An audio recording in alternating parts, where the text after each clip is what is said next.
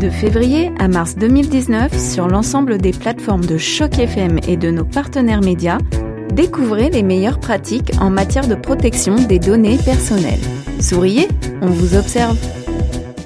Bonjour, intéressons-nous aujourd'hui aux attaques de l'intérieur sur les réseaux sociaux. Il peut s'avérer avec surprise que votre famille ou vos amis s'avèrent être un danger pour vous, soit parce qu'un utilisateur malveillant a usurpé leur identité afin de vous soutirer des informations, soit tout simplement parce qu'il cherche à vous espionner. Comment savoir si ces personnes sont celles qu'elles prétendent être?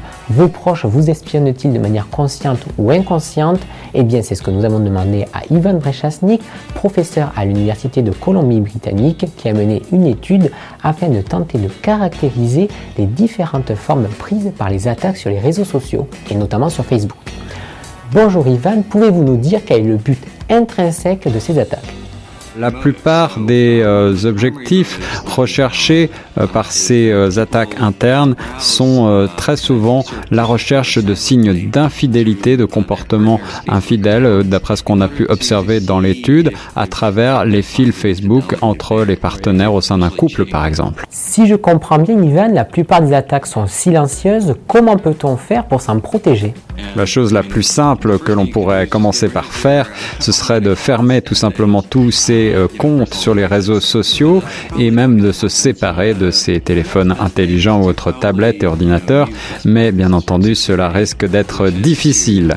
Sinon, il s'agit d'augmenter la sécurité, c'est-à-dire euh, utiliser un mot de passe qu'on ne partage avec personne, euh, un PIN, un code sur son téléphone, se déconnecter de ses comptes après utilisation systématiquement, ne pas laisser traîner son téléphone, par exemple quand on se rend aux toilettes. Ce qui est euh, difficile, c'est que nous avons en général confiance en notre entourage et nous n'avons pas euh, à l'idée qu'ils puissent consciemment ou inconsciemment nous espionner.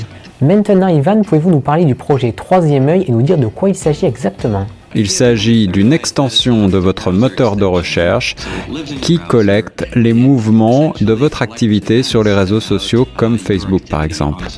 Il peut ainsi créer un modèle pour vous reconnaître et vérifier que ce soit bien vous qui utilisiez votre compte. Ainsi, si quelqu'un d'autre se met à utiliser votre compte Facebook par exemple et se met à relire toute votre historique de messages privés, le troisième œil peut identifier qu'il ne s'agit pas d'un comportement que vous auriez habituellement et euh, ainsi vous déconnecter automatiquement et réclamer un mot de passe pour vous Vous l'aurez compris, si vous partagez votre mot de passe ou code PIN avec votre partenaire ou des amis, le réseau social ne peut rien y faire. Le futur peut parfois sembler effrayant, c'est pourquoi nous vous recommandons de suivre absolument l'avancée des nouvelles technologies.